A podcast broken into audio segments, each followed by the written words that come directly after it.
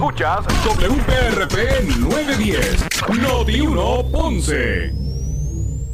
Noti 1 no se solidariza necesariamente con las expresiones vertidas en el siguiente programa. Una y 30 de la tarde en Ponce y toda el área sur. Toda el área sur. La temperatura sigue subiendo. Sigue subiendo. José Moura está listo para discutir los temas más calientes del momento con los protagonistas de la noticia en Ponce en Caliente por Notiuno 910.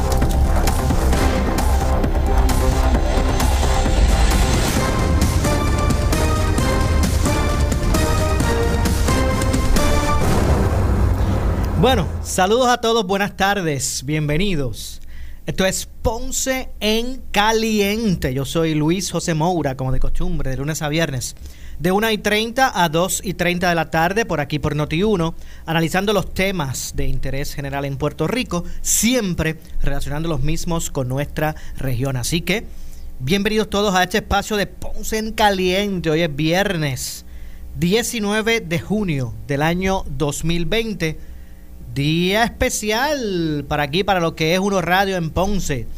Eh, porque hoy aquí estamos celebrando los, ¿verdad? los 25 años de labor a esta empresa eh, por parte de nuestra compañera Julia Flores. Así que hoy estamos celebrando con Julia sus 25 años aquí en labores administrativas de eh, Uno Radio, específicamente en lo que es eh, en la área sur de Puerto Rico. Así que eh, a Julia, nuestras felicitaciones, admiración por su trabajo de tantos años eh, y muchas bendiciones para ella y para su familia. Así que hoy estamos, mira, hoy es viernes de fiesta celebrando con Julia. Muchas bendiciones, Julia.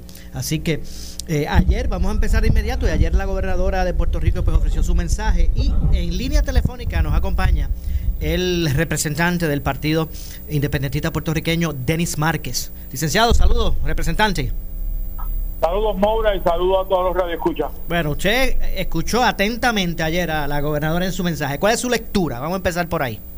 Bueno, mi lectura es una bien clara y sencilla. Anoche nosotros estuvimos frente a, a, a un mitin político y a la violación de una de las prohibiciones de la ley electoral que establece claramente, y para compartirlo con los radios escuchas, se lo voy a decir, se prohíbe que se utilicen datos fondos públicos con el propósito de exponer programas, proyectos, logros, realizaciones, proyecciones o planes durante el año electoral por parte del gobierno de Puerto Rico. Como dicen en el mundo legal, nada más con el testigo, porque ahí está claro que eso fue lo que pasó. Y además presentó un país real eh, y con y reconociendo en múltiples ocasiones que esto va a depender de la Junta de Control Fiscal. Y, el, el, el, monto del presupuesto anunciado que no concuerda con lo que había expresado la Junta, ¿cómo esto puede implicar? Eh... hoy mismo hubo aquí en el inicio del viernes la primera vista pública del presupuesto y no es el presupuesto de la gobernadora, es el presupuesto de la Junta de Control Fiscal. Te digo más, el memorial que presentó el gobierno ante esa junta dice en su página 2 que ellos eh, se presentó ante la legislativa, ante la legislatura, corrijo, el proyecto de la Junta de Control Fiscal porque ellos reconocen que la Junta les dijo que no violaron el plan de ajuste fiscal y por lo, por lo tanto hay un choque. Aquí al fin y al cabo el problema colonial sigue vigente y aquí se va a aprobar en todo caso el presupuesto de la Junta y si se aprueba otro, va a ser el que decida la Junta de Control Fiscal. O sea, que una cosa es lo que la gobernadora presentó en su mensaje y otra cosa es lo que van a analizar realmente la, la, Cámara. Hoy, hoy, lo que se está analizando es el de la Junta. Y yo me retiré de la vista porque yo no reconozco cómo va a ser que la Junta de Control Fiscal decida a la legislatura cuál es el presupuesto. Pero aquí lo están haciendo. Luego se anunció que llegó el de la gobernadora, pero no será hasta el lunes que viene que se podrá comenzar a discutir, en todo caso el martes, pero la Junta impuso el miércoles como el otro el último día de aprobación del presupuesto. O sea que a, fin y al cabo Aquí solo que, como yo he dicho en varias ocasiones, lo que se trata es de una pantomima legislativa. Y anoche tuvimos el Teatro del Azul, allí en Bellas Artes, con un montón de promesas, eh, dependiendo de, de fondos que no existan o de realidades que tampoco existen.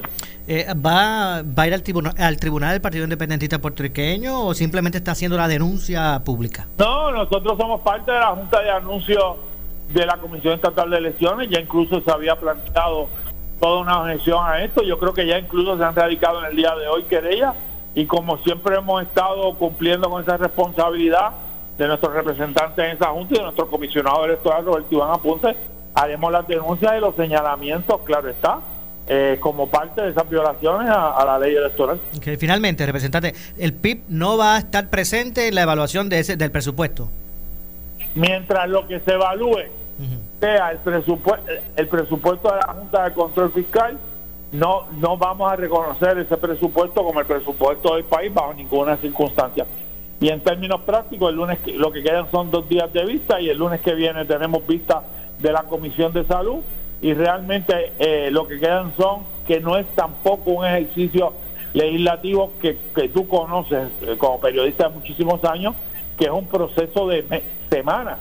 Cuando se discute un presupuesto se discute por semana. Aquí se va a discutir en dos días y al fin y al cabo va a ser el de la Junta de Control Fiscal. Y más aún cuando lo que se trata son de números, de partidas, que son cosas, ¿verdad? Eh, eh, y no, y además de una realidad que, que es importante eh, conocer eso con detalle y de manera precisa y que no me siempre se argumenta de que la, aquí hay una fecha aquí desde mayo ellos estaban trabajando con eso pudieron haberlo eh, hace mucho tiempo haberse erradicado esto si lo reconocen en la propia ponencia pero aquí independientemente de todo esto incluso cuando se nos comunica el inicio de las vistas aquí lo que ha habido es un calendario impuesto por la Junta de Control Fiscal y es una cosa hasta contradictoria risible porque la, propia Cámara llevó por esto mismo a los tribunales a la Junta de Control Fiscal, pero no hay, no hay una voluntad para realmente enfrentarse a la Junta de Control Fiscal. Gracias, representante, por atendernos. Siempre a ustedes. Saludos y buenas tardes. Muchas gracias. Gracias al representante del Partido Independentista Puertorriqueño, Denis, eh, Denis Márquez. Muchas gracias al representante eh, Denis Márquez. Así que ayer, como dije, poco después eh, de las 5 de la tarde, eh, vamos a ver por aquí. Vamos a ver si puedo aquí tomar esta, esta llamada. Eh, para entonces poder continuar. Ayer la gobernadora, poco después de las 5 de la tarde, ofreció el. Bueno, era una, combinación del estado de situación del, del gobierno con el, el mensaje de presupuesto eh, marcado, ¿verdad? En, en la proyección de lo que ha sido a ojos de la gobernadora su gestión hasta el momento. Y ya tenemos aquí en la línea telefónica a el senador de por el distrito de Ponce, eh, Nelson Cruz. Saludos, senador. Muy buenas tardes. Buenas tardes, Luis, para ti, los amigos que nos están escuchando a esta hora de la tarde. Bueno, inicio, como le dije a, a, a, Denis Márquez hace un minutito, comienzo con lo siguiente. Dígame su lectura, senador, de lo que fue el mensaje de la gobernadora ayer. Bueno, pues un mensaje esperanzador, un mensaje donde vemos un gobierno con orden y dirección, vemos un gobierno que se pudo evidenciar con la presencia del general o el almirante Peter Brown, eh, portavoz del presidente de los Estados Unidos en Puerto Rico. Nunca habíamos tenido en un mensaje de Estado un representante de, la Casa Blanca. En esta ocasión eh, fue invitado por parte de la gobernadora estuvo presente, escuchó las propuestas por parte del gobierno, validó en entrevistas previas al mensaje de que Casablanca tiene ahora eh, mucha más confianza en, la, en el gobierno de Wanda Vázquez, eh, cosa que no ocurría en el pasado. Eso ha sido lo angular para que puedan desembolsar los recursos federales para los municipios y para eh, los diferentes departamentos, como el Departamento de la Vivienda, que ahora tiene en sus manos el, el reto de poder completar la vivienda de muchas personas que todavía tienen todos los azules en Puerto Rico. Así que yo creo que fue un mensaje de cambio de visión y de mucho compromiso, mayormente con los más vulnerables, especialmente en el área azul de Puerto Rico. Usted dijo que eh, se mostró en el mensaje un gobierno de orden y dirección. Cuando yo escucho esa, esa frase, yo eh, en el que pienso es en Tomás Rivera Chats. Bueno, es el presidente de La Palma y la gobernadora Juan Vázquez tiene una responsabilidad de completar y ejecutar la plataforma de gobierno del PNP, porque ella está gobernando bajo una administración del PNP. Eso no se le puede olvidar a nadie, así que ella tiene esa responsabilidad, tiene que cumplir esa, esa plataforma de gobierno y todo lo que ha estado plasmado allí es, una es, lo que estaba en la plataforma de gobierno y ella tiene que ejecutarlo eh, como gobernadora de Puerto Rico. Obviamente dar seguimiento a lo que fue una plataforma que se avaló con el voto de la, gente el día de las elecciones. Eso, a eso es lo que usted se, refiere. Eso, eso es correcto. Y esa parte de esa plataforma estaba detenida porque no había en cada agencia de gobierno que está plasmada en esa orden ejecutiva, eh, había un plan, pero no había una dirección eh, acertada. Había mucha controversia con relación a los fondos federales. Nosotros prometimos maximizar los fondos federales que fuesen llegando a Puerto Rico. Tuvimos eh, los huracanes y María, que eso en, en, un momento dado, ¿verdad? Pues eh, afectó la isla. No sabíamos que íbamos a tener unos huracanes, unos terremotos, una pandemia, pero sí sabíamos que íbamos a tener una Junta de Supervisión Fiscal que iba eh, a tratar de obstaculizar lo que nosotros queríamos hacer por Puerto Rico. Y en el gobierno de Guandabas hemos visto diálogo, hemos visto entendimiento, hemos visto encaminar ¿verdad? esa plataforma de gobierno y estoy convencido que el presidente de la colectividad estará muy contento porque se está ejecutando la plataforma para la cual el pueblo votó, que es la plataforma del PNP. Oiga, nos decía hace un minuto en entrevista el representante Denis Márquez que, que bueno, que él, eh, ellos no, no, iban a estar presentes mientras eh, se discuta en la Cámara el presupuesto de la Junta. Porque él dice, en la Junta tiene un presupuesto, la gobernadora mostró otra cosa. Que hoy en la comisión de la Cámara que atiende el presupuesto estaban viendo el presupuesto de la Junta y que no va a ser hasta el lunes que vean lo, eh, eh, eh, como él lo catalogó el presupuesto de Wanda. ¿Qué le parece, verá? Como que ese esa situación que plantea Wesbosa, el representante del, Partido Independentista. Los compañeros del Partido Independentista siempre han utilizado un verbo ofensivo y no disuasivo hacia los asuntos reales que tiene Puerto Rico. Ellos juramentaron proteger la constitución local y federal y atender su responsabilidad. El no haber asistido ayer es no cumplir con su responsabilidad eh, que el pueblo le otorgó. Así que por eso es que todos los años, cada vez que van a una elección, quedan no quedan inscritos. En esta ocasión, pues eh, ya no podrán participar más del fondo electoral, no podrán tener más representación porque quedaron fuera de la papeleta.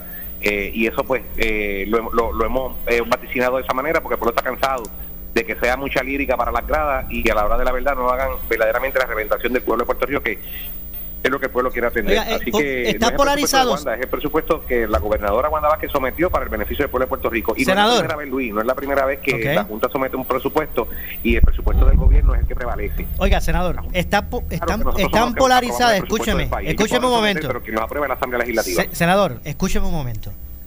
Está, están polarizadas a este en este momento que estamos en año de elecciones las delegaciones de los, de los diferentes partidos. El PIB no quiso ir el, el Partido Popular tampoco. Anterior a eso e, esa misma actitud la ha tenido en otros mensajes el, partido eh, de gobierno hoy cuando no estaba en gobierno. Pero o ¿qué le parece esa dinámica? Bueno, yo, yo que recuerde, yo nunca he, que recuerde, ¿verdad? A mi mejor entendimiento, no recuerdo que el PNP no haya asistido a ningún eh, mensaje de Estado o haya hecho un boicot como hicieron ayer las delegaciones de minoría. Eso yo no lo recuerdo en los últimos años. Eh, yo pues haga memoria, haga memoria. Bueno, pues a lo, mejor, a lo mejor puede ser que sí, tú, tú conoces más que yo, ¿verdad? De ese aspecto, has estado cubriendo por muchos años eh, a pesar de que todavía te conserva muy joven este, eh, estos eventos, pero yo te tengo que decir que hay una responsabilidad histórica en estos momentos. El momento de haber escuchado anoche un mensaje donde se iba a atender el asunto de, de los más vulnerables en Puerto Rico, especialmente la gente de área azul que están todavía viviendo en Tordo y que perdieron sus casas, ayer había que estar allí para poder eh, recibir ese mensaje, ese proyecto y nosotros eh, encaminarnos, ¿verdad?, en los próximos días a trabajar las pistas públicas para poder aprobar este proyecto. Así que vamos a aprobarlo, le guste la Junta o no, vamos a hacer un presupuesto balanceado como lo hemos hecho en los últimos tres años y no es la primera vez, como te dije, que la Junta presenta un presupuesto y al final del día termina el presupuesto del gobierno de Puerto Rico. De, hecho, senador, eso que usted trae es un punto interesante porque eh, si es si es si no son los mismos números, si es un poquito mayor o, hay diferencia en lo que establece en un momento dado la Junta versus lo que es el presupuesto que la gobernadora eh, presentó. O sea, ¿cómo se va a poder, este, eh, poder encaminar eso, ¿verdad? Con esa diferencia. Bueno, con el diálogo, Luis, con el diálogo, porque la gobernadora ha dado cátedra de que cuando se siente en una mesa, eh, poniendo los intereses del pueblo de Puerto Rico primero, no los intereses políticos, como dijo anoche, no los intereses de las aseguradoras, como dijo anoche, no los intereses de los grandes intereses, como dijo anoche, pues el diálogo puede darse. Y ella ha sido una gobernadora que ha puesto primero los intereses del pueblo de Puerto Rico. Tan es así que comenzó su programa, o su, más bien su mensaje, guardando un minuto de silencio a las víctimas que hemos perdido por causa del, del, del COVID-19.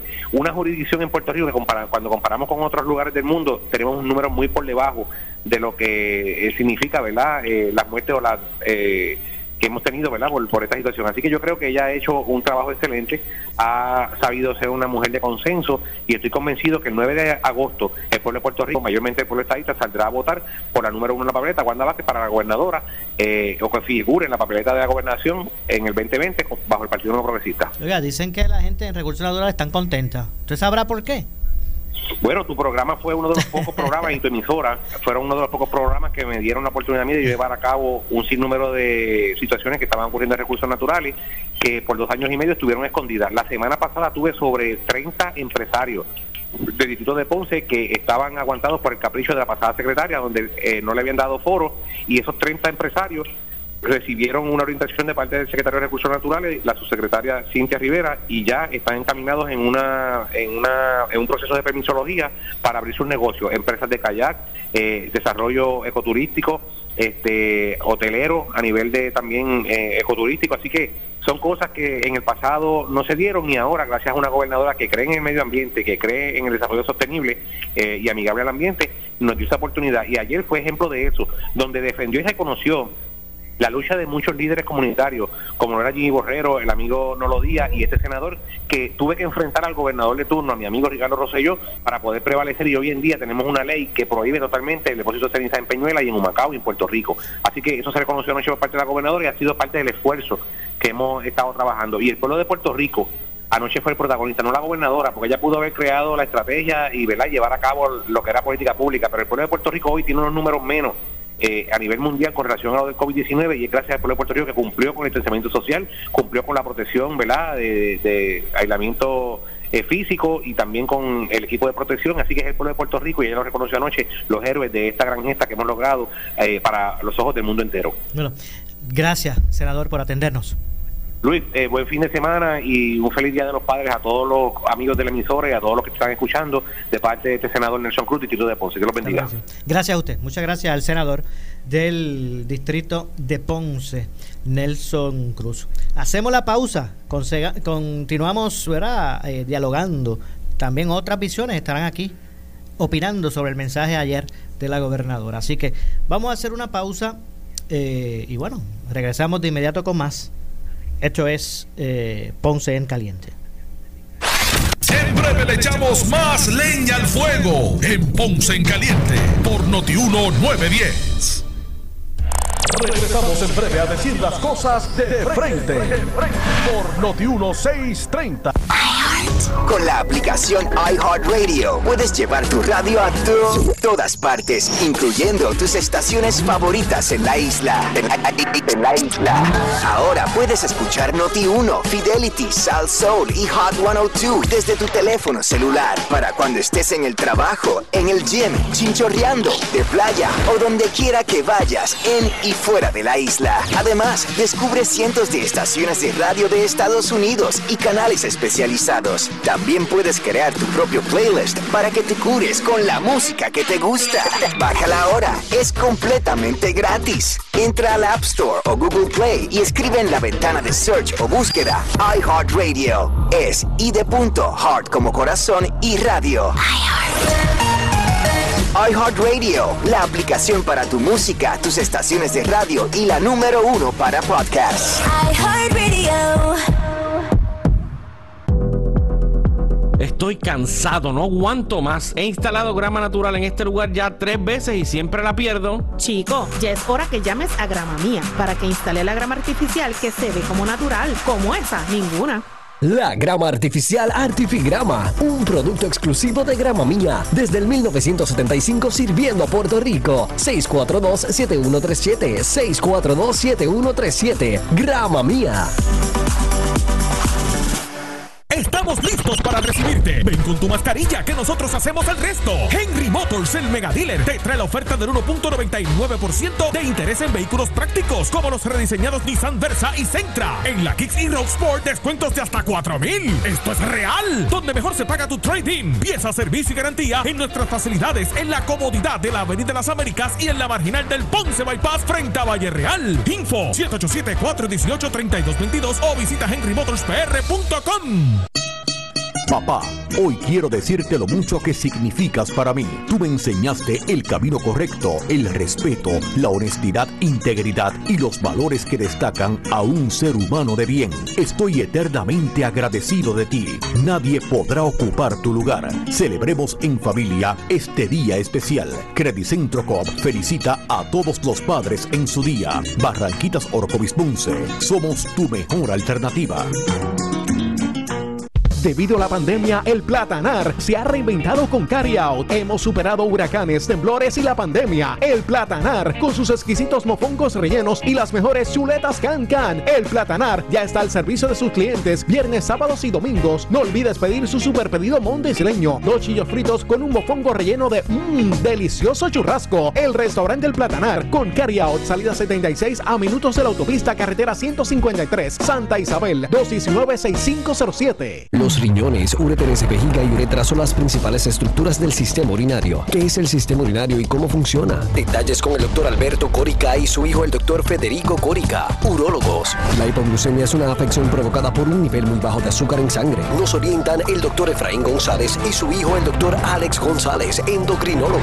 Padres e hijos, unidos por la salud. Este domingo a las 10 y 30 de la mañana en Vivir con Salud por Noti 1630. Auspicia Neomed Center, salud de primera.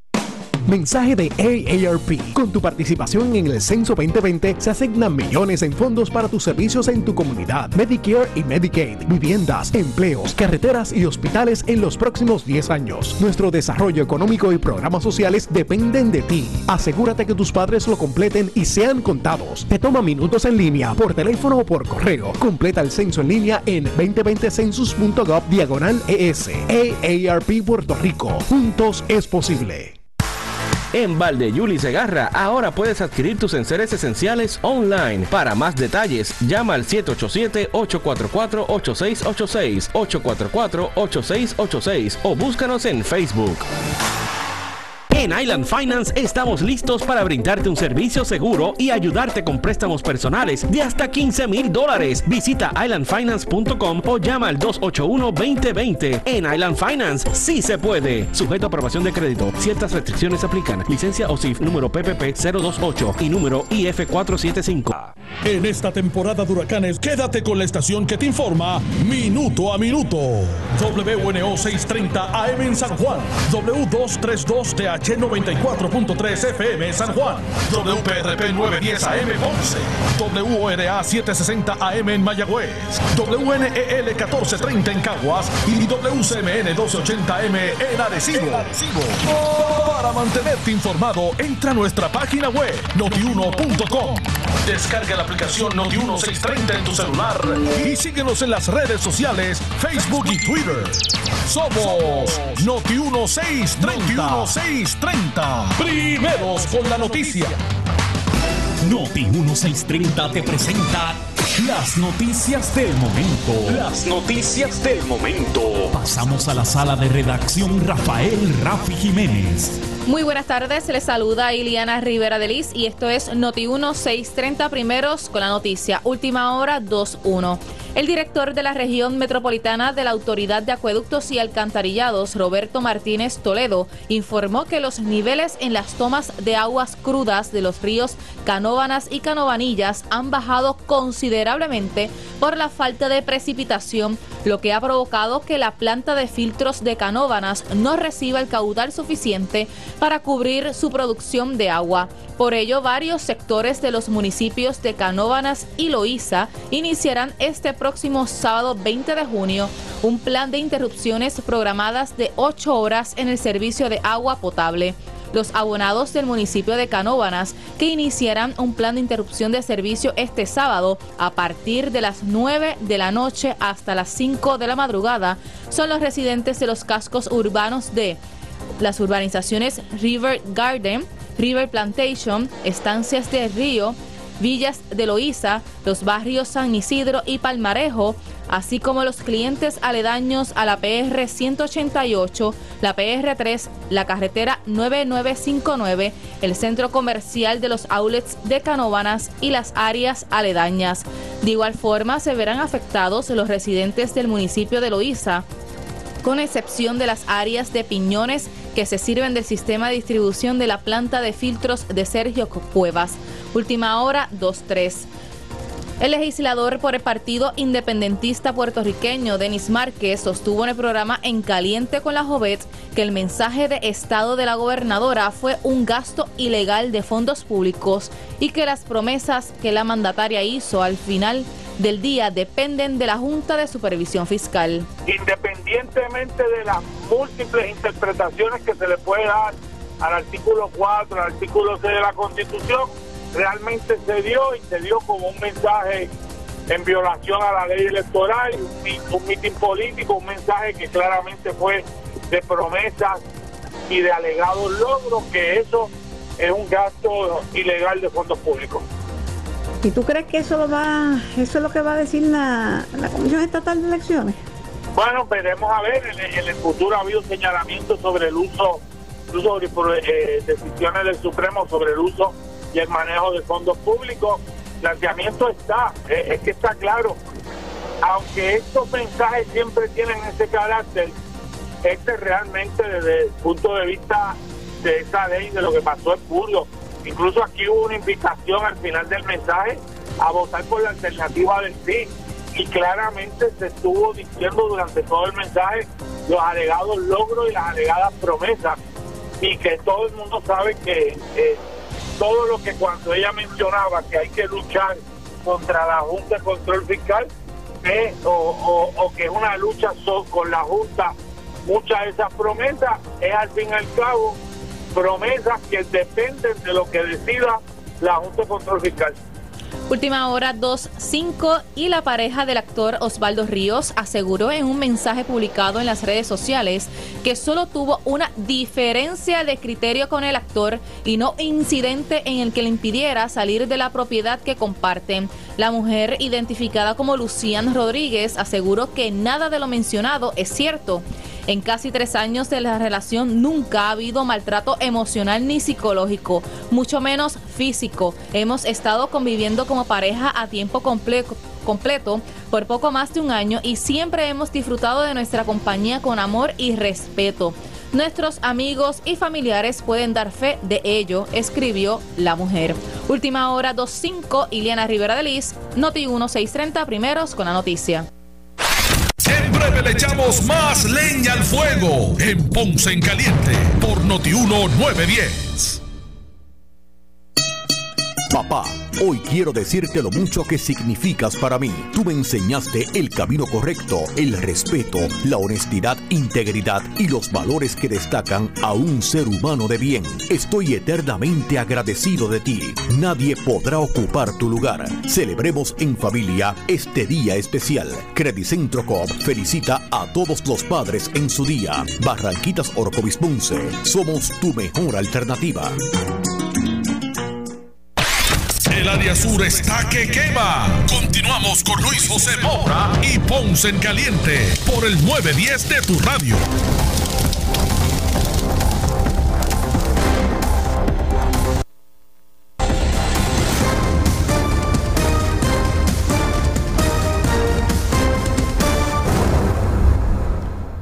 Bueno, estamos de regreso. Son las 2.7 de la tarde. Yo soy Luis José Moura y esto es Ponce en Caliente. Usted me escucha de lunes a viernes por aquí por Noti1, eh, de 1 y 30 a 2 y 30 de la tarde, analizando los temas de interés general en Puerto Rico, siempre relacionando los mismos con nuestra región. Y tengo en línea telefónica al senador del Partido Popular Democrático, José Luis Dalmao. Saludos, senador, buenas tardes. Saludos, buenas tardes para ti, Mora, y para toda tu audiencia. Un placer estar en tu programa. Hoy usted está disfrutando del calor sureño. ¿Eso es así? Eso es así. Yo no sé quién te dio la información, pero eso es así, estoy en el área azul. Si es que, eh, es que el eso se, puertorriqueño. es así, ha estado en el sur de Puerto Rico y qué bueno. Usted usted visita el sur. Usted tiene familiares que son de Ponce, ¿verdad? Bueno, yo tengo el privilegio de haberme casado con una Ya ponceña. está, ahí está. O sea que usted usted ya es Pues tres me la llevé por- para Cagua, pero, pero tengo familia en Ponce. Tanto por parte de, de mi apellido Dalmau, ya que mi abuelo paterno, mi abuelo Ulises Dalmau, nació en Ponce, en el área de la Central Mercedita, hace muchos años. Y tengo primos eh, viviendo en el área de Ponce. Y pues eh, me casé con una ponceña, así que también la familia de ella está en Ponce, así que estoy eh, visitando el área azul constantemente. Ah, bueno, pues si usted tiene si usted tiene familiares directos ponceños, pues ya usted se salvó. Está bien entonces. Yo le decía al fenecido, al fenecido alcalde Churumba Cordero que yo no necesitaba pasaporte para entrar a Ponce. Exacto. Bueno, senador, eh, eh, en otros temas, ¿verdad? Nos gustaría conocer su opinión, su lectura de lo que fue ayer, el mensaje de la gobernadora eh, de Puerto Rico, Wanda Vázquez Garcet. Pues mira, es un mensaje con un libreto primarista. Eh, naturalmente estamos en año de elecciones, año de primaria, así que ella hizo un libreto primarista eh, para atender, ¿verdad? El asunto de su candidatura. Lo malo fue que fue pagado con fondos públicos, ya que el mensaje de Estado o mensaje de situación del país constitucional, constitucionalmente se ofrece en la Asamblea Legislativa. Por eso nosotros los legisladores nos quedamos en la Asamblea Legislativa como, como siempre se ha hecho, aunque se prefirió pagar más de 30 mil dólares para el montaje en el Centro de Bellas Artes y poder dar un mensaje, como te digo, con un libreto eh, primarista. Muchas cifras simpáticas para muchos sectores del país, mucho dinero ofrecido como parte de ese mensaje. Hay que ver en la ejecución, ¿verdad? Eh, cuál es la realidad. Y digo esto con mucha eh, esperanza de que ojalá y esas ayudas lleguen a los sectores que la gobernadora mencionó, pero en el papel, ¿verdad? En la ejecución, el gobierno le prometió, principalmente a la gente del área azul, después del huracán María, la, la reconstrucción de viviendas que tenían toldos azules, la reconstrucción de viviendas eh, dañadas por el huracán para el 2018 y se hicieron varias conferencias de prensa diciendo el 2018 es el año de la recuperación y no sucedió. A finales del 2018 se hizo una convención donde estuvieron contratistas y gente de la banca hipotecaria y dijeron, junto al gobernador en aquel momento, Ricardo Rosselló, que no se había podido trabajar los asuntos de vivienda del país porque los costos de los materiales habían subido de precio. Esa fue la razón que dieron. Para febrero del 2019, el gobierno volvió a anunciar que el 2019 era el año de la recuperación para la reconstrucción de viviendas y reparación. Y tampoco sucedió. En enero de este año, 2020, vienen los terremotos impactaron el área azul desde Ponce hasta el área de, de Laja, eh, principalmente en esos pueblos. Y, y estamos a junio. O sea, a junio 19 y ayer anuncia que van a comenzar la construcción de viviendas todos los meses para atender la situación de las personas que todavía tienen todos los azules. Oiga, el calendario es claro, han pasado tres años. El gobierno se colgó, fracasó en atender las necesidades y máxima en el área azul, que después de los terremotos las escuelas fueron afectadas, las viviendas fueron afectadas y todavía las personas están esperando que se atiendan sus necesidades de vivienda, sin contar las de las escuelas y sin contar otras áreas que el gobierno desatendió. Pudiese, Parece que no le dio prioridad, todo, todo es San Juan y no miraron hacia el área azul. Pudiese, senador, pudiese tener eh, dificultades la aprobación del presupuesto por la discrepancia que hay en los números que de, de la Junta versus lo que la gobernadora ofreció ayer. Bueno, para mí es académico lo que dice la gobernadora porque el presupuesto que va a operar es el de la Junta de Supervisión Fiscal, así que eh, por eso te digo, es un buen libreto primarista pagado con fondos públicos cuando el presupuesto eh, que se va a trabajar en el país va a ser el de la Junta de Supervisión Fiscal. Hay que ver si dentro de ese presupuesto de la Junta de Supervisión Fiscal están las promesas de campaña que hizo en su mensaje la gobernadora en el día de ayer. Y yo escuchaba anteriormente otras entrevistas tuyas, este, Moura, la gobernadora decretó un cierre del gobierno y del país el 15 de marzo. El 15 de marzo pero desde ese día fallaron hacer las pruebas, fallaron en el monitoreo, fallaron en el rastreo, fallaron en los cheques de desempleo, fallaron en atender la situación de salud de los envejecientes en los, en los diferentes sitios en Puerto Rico. Y entonces ahora reclaman que no ha habido muchas personas fallecidas. Pues mira qué bueno, pero no es un logro del gobierno, es un logro del país, del pueblo que se ocupó de quedarse en su casa y atender sus circunstancias particulares porque lo que tenía que hacer el gobierno, que era darle las pruebas a todos los puertorriqueños, ahora mismo tenemos más de 6 mil personas que han dado positivos. Si tú multiplicas eso como hacen los epidemiólogos, nosotros tenemos en Puerto Rico 140 mil personas infectadas y no, quizás quizás no lo saben, porque 80% son asintomáticos, pero tenemos más de 100 mil personas, no tengo duda, infectadas y no lo podemos corroborar porque el gobierno fracasó en hacer las pruebas y fracasó en hacer el monitoreo y el rastreo de quiénes eran los que daban positivos para atender las personas posiblemente infectadas a su alrededor. Si bien es cierto que no ha habido muchos fallecimientos, y yo me alegro de eso, es porque la gente, el pueblo puertorriqueño, actuó correctamente quedándose en su casa. Eh, Pero no por una acción del gobierno. Y dicho sea de paso, tengo que señalar que en todo esto de la pandemia, por el lado, hay una serie de irregularidades imputadas y hasta casos de corrupción en el manejo de la pandemia. Eso no se puede olvidar. Como tampoco se puede olvidar, Maura, que qué pasó antes del día 15 de marzo. El día 15 de marzo fue el lockdown. Ese día fue domingo. El día 13 de marzo estaba la prensa del área azul de Puerto Rico reclamando en los tribunales información sobre los almacenes abandonados en Ponce que no estuvieron disponibles para atender las necesidades de la gente de Ponce y del área azul cuando vinieron los terremotos. Pero la gente se olvidó de eso porque llegó la pandemia, pero a mí no se me olvida. De hecho, eso todavía está... Hay un signo de interrogación ahí. Pero finalmente le pregunto, eh, eh, senador, ¿hay, ¿hay quien pudiera decir, eh, los eh, legisladores del Partido Popular Democrático ayer fallaron en representar a sus electores allí, en ese mensaje? Estábamos en el Capitolio. Estuvimos en la Cámara de Representantes, legisladores del Partido Popular, de Cámara y Senado, con una pantalla para escuchar el mensaje en el sitio donde se ofrece el mensaje. Nosotros anticipamos que eso era un mensaje político pagado con fondos públicos y de hecho tiene cinco o seis querellas, algunas radicadas hasta por personas del Partido Nuevo Progresista. Legisladores del Partido Nuevo Progresista no participaron del mensaje y denunciaron públicamente que debía ser en la Asamblea Legislativa. El propio presidente de la Cámara, Johnny Méndez, dijo que el mensaje de la gobernadora no fue a la Asamblea Legislativa, sino al país. Así que con esa muestra no es más que evidencia de lo que nosotros habíamos señalado, que el mensaje no se dio en la Asamblea Legislativa porque era un mensaje de corte político pago con fondos públicos en el Centro de Bellas Artes. El problema era el distanciamiento social. En la legislatura, nosotros los compañeros legisladores estamos participando de las vistas con nuestras mascarillas y teniendo distanciamiento social. No había que sacar el mensaje de allí. ¿Por qué se sacó? Porque es un mensaje con corte político y malamente usando fondos públicos para eso. Bueno, muchas gracias, senador, por atendernos. Gracias a ustedes siempre la suerte, Mola. Muchas gracias al senador del Partido Popular Democrático, José Luis Dalbao. Hacemos la pausa, regresamos con el segmento final. Esto es Ponce en Caliente. En breve le echamos más leña al fuego en Ponce en Caliente por Notiuno 910. Papá, hoy quiero decirte lo mucho que significas para mí. Tú me enseñaste el camino correcto, el respeto, la honestidad, integridad y los valores que destacan a un ser humano de bien. Estoy eternamente agradecido de ti. Nadie podrá ocupar tu lugar. Celebremos en familia este día especial. Credicentro Coop felicita a todos los padres en su día. Barranquitas Orcovis Somos tu mejor alternativa.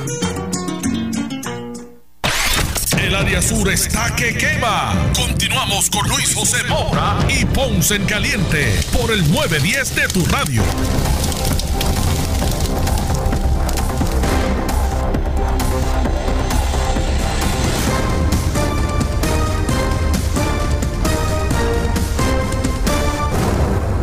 Bueno, son las 2 con 17 de la tarde. Yo soy Luis José Moura y esto es Ponce en Caliente. Ya estamos en nuestro segmento final. Eh, usted me escucha de lunes a viernes por aquí por Noti1 a la 1 y 30 de la tarde, de 1 y 30 a 2 y 30, analizando los temas de interés general en Puerto Rico. Eh, estábamos conversando con el senador José Luis Dalmao, que, que está aquí, está, está, visitando el sur de Puerto Rico hoy, así que nos quedamos en el sur porque ahora pasamos con el alcalde de la ciudad de Villalba, Me refiero a Luis Javier Javi Hernández, a quien de inmediato le damos la bienvenida. Saludos, eh, eh, alcalde, buenas tardes. Buenas tardes para ti, Moura, bendiciones. en dos, dos ocasiones he dicho, senador, ¿usted está pensando...? Déjame, déjame tranquilo, no, muchachos, yo me quedo como alcalde eh, mientras mi pueblo me quiera y siga teniendo, ¿verdad?, eh, la capacidad física y mental de seguir trabajando con el pueblo. Pero ¿cómo, cómo vio usted como alcalde, desde la perspectiva de, de primer ejecutivo municipal, el mensaje de ayer de la gobernadora? Bueno, yo creo que primero, antes de darte mi perspectiva como alcalde y como eh, presidente interino vicepresidente de la Asociación de Alcaldes, eh, este, este mensaje eh, de, Estado, de presupuesto, tuvo demasiados matices políticos, partidistas. O sea, es un, es un mensaje que se hace desde la perspectiva política y obviamente hay unas limitaciones en ley para poder hacerlo. Así que yo creo que me uno a ese, a ese llamado, ¿verdad? No se debe utilizar esa plataforma para adelantar causas políticas. Esto es un mensaje de presupuesto. Yendo al presupuesto, hay dos cosas que a mí me llaman mucho la atención. Número uno, que la gobernadora hace alusión a muchas asignaciones que provienen de fondos federales eh, producto de los terremotos, huracanes y pandemias.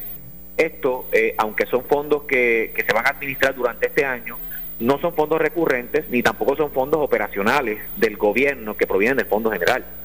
Lo que respecta al Fondo General, que es la parte que más nos debe preocupar, es cómo la gobernadora va a administrar o va a, trabajar prioridades en el país.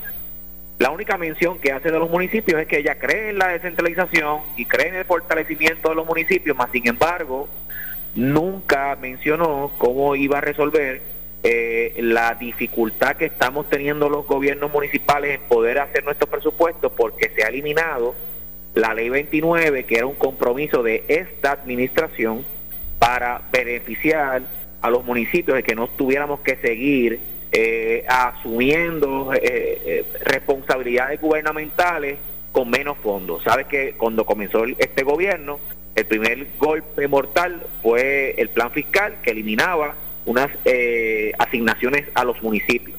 Y todos los años hemos estado sufriendo esas, esas mermas de ingresos, más sin embargo, nuestras responsabilidades son las mismas o son mayores. Ahora en el COVID es un ejemplo, en el rastreo de contactos, en las pruebas, en los alimentos, en la desinfección. Y no se anunció ninguna asignación particular para, para los municipios eh, del país. Y no cabe duda que, que las realidades de los municipios ahora son precarias. A, a unos en mayor grado, otros en menor, pero reducción de ingresos.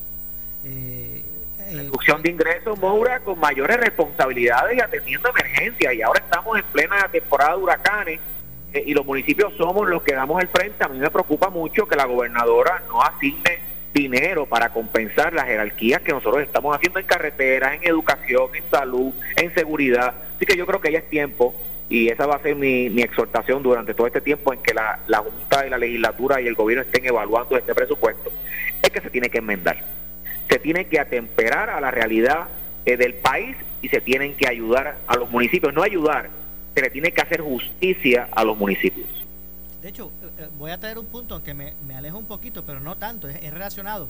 Yo hace un tiempo, que en este momento pues no recuerdo, hace, hace varios meses, yo entrevisté a el chino Roque y él hablaba de que se le había aprobado una legislación suya de él para que por ejemplo, acueducto, alcantarillado, energía eléctrica, cuando rompieran una carretera para arreglar eh, un tubo o una cablería, se, se, vería, si van a ver obligados por ley a, poner otra vez el asfalto que sacaron. Letra muerta, letra muerta. Eso, eh, eh, eso, eso vino a mi mente, porque uno, bueno, pase por las carreteras de, en Ponce, que yo transito más o en el sur, este, se ven los trabajos con, este, dejan una, una, una valla allí, que dice acueducto alcantarillado y lo rellenan con tierra o piedra. Mora, el golpe fiscal a este presupuesto de todos los pequeños y medianos ha sido de más de un millón o dos millones de dólares en, en plena pandemia.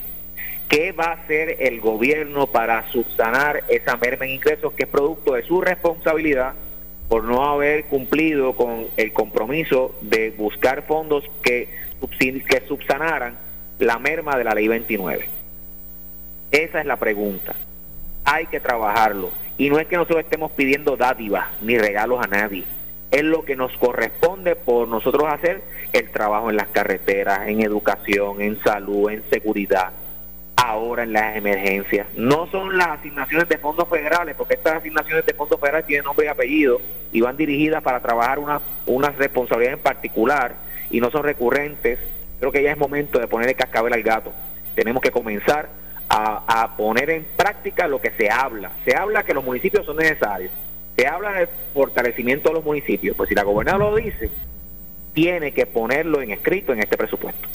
Eh, el mensaje de la gobernadora ha abierto el, campo de análisis público a, muchos temas. Previo a eso, eh, el, tema que predominaba en el análisis público y, lógicamente era el de, del COVID-19, pero eh, ya estamos, ya podemos sentirnos a salvo en las calles. No, todo lo contrario, Moura. Tú, si, si, si ves las noticias internacionales, mundo estamos sufriendo un segundo eh, despunte de casos ante la apertura. Recuerden, y yo voy a ser consistente y he sido consistente y tú lo sabes, yo he mantenido mi, discurso en, esta dirección. Teníamos pocos casos porque el gobierno, el país estaba cerrado parcialmente. Ahora que está abierto por completo, vamos a comenzar a ver un crecimiento en los casos. Pregunta es la siguiente, Maura. ¿Cuántas habitaciones críticas se han abierto adicionales a, las que teníamos. No que me digan que están vacías ahora mismo, porque eso lo sabemos todos, porque no sabe utilizar, la utilización del hospital estaba baja. Sí, sí, estamos preparados para atender un cúmulo de, de, personas a la misma vez, ¿verdad? Este, presentando los, los síntomas críticos. Tenemos la misma cantidad de camas que teníamos cuando comenzó el COVID. Tenemos la misma cantidad de ventiladores que cuando comenzó el COVID. Mi pregunta es, cuando los casos comiencen a despuntar y los, hospitales se llenen y los ventiladores se ocupen, ¿qué, ¿cuál va a ser la respuesta de este gobierno? ¿Que la gente se muera? ¿Que ocurra como ocurre en otros países? Yo creo que tenemos que ser más responsables. Obviamente la ciudadanía también tiene que poner su parte. A nosotros establecer las reglas, eh, Moura. Yo no, yo, no, yo no puedo decir a la gente, eh, tírate a la calle a morir. Eso no es la responsabilidad. Nosotros tenemos, esto es un país de ley y orden. Eso nos corresponde establecer las reglas de juego. Y en esta ocasión mi, mi, mi petición es a que el gobierno implemente cuanto antes el rastreo, aumente la cantidad de pruebas moleculares, busque la manera de aumentar la capacidad en las camas de intensivo y consiga eh, los ventiladores porque van a ser necesarios. Hay, hay un dato positivo, al menos yo creo que hoy es, si no me equivoco, ¿verdad? El quinto día que no se, se reportan muertes por el COVID. Aunque casos, casos positivos únicos sí, han, sí ¿verdad? Eh, han aumentado. Claro, pero es que esta, estos números son números que venimos eh, eh, recogiendo, ¿verdad? De semanas anteriores. Ahora, con la apertura que comenzó esta semana, vamos a ver cómo se comporta el COVID en las próximas dos semanas. O sea, que usted diría que son claves entonces, estas próximas dos semanas. Claro, porque es que tú abriste esta semana. Esta semana es donde el, el país está abierto por completo. Pues entonces el virus está más, más expuesto, tiene más oportunidades. Y al tener más oportunidades va a tener más contagio. Y como la gente se está confiando, Moura, es preciso ver la gente en la calle sin mascarilla, sin medida de protección, eh, los, fines de semana compartiendo y ahí es donde comienzan los, los, repuntes. que, que, yo escuchaba hace, eh, hace poco a Falú, eh, nuestro compañero Enrique Falú, y decía que, mucha razón tiene Falú porque hay mucha gente que uno la ve con la mascarilla, pero o le está colgando de una oreja y no la tiene bien puesta. Lo están haciendo. y otra cosa es. O la tienen aguantando la quijá, como dice Falú. Claro. Otro aspecto, Maura, es que ya se está comenzando a abrir el turismo. El turismo significa eh, personas que vienen de afuera eh, con una alta posibilidad de que tengan COVID. Y estamos también recibiendo visitantes eh, puertorriqueños que, que, vienen a pasar el verano con sus familiares. Y muchas de esas personas vienen de, de, ciudades o estados que el virus está subiendo exponencialmente. La Florida es uno. La Florida tiene miles de casos diarios. Miles y muchas de esas personas son puertorriqueños que vienen ahora a compartir con su familia. Bueno, gracias alcalde por acompañarnos. ¿Cómo no? Gracias a usted. Muchas gracias al alcalde de Villalba, eh, Luis Javier Javier Hernández. Nos vamos. Regreso el próximo lunes con más. Que tengan un excelente fin de semana. Muchas felicidades a todos los padres eh, que conviven aquí, convivimos aquí en Puerto Rico. Nuestro abrazo solidario también. Así que regresamos con más el próximo lunes, como siempre, a la 1 y 30. Yo soy Luis José Moura. Esto es Ponce en Caliente. Nos vamos, pero usted no se retire, que tras la pausa, la candela con nuestra directora de noticias, Ileana Rivera de Liz.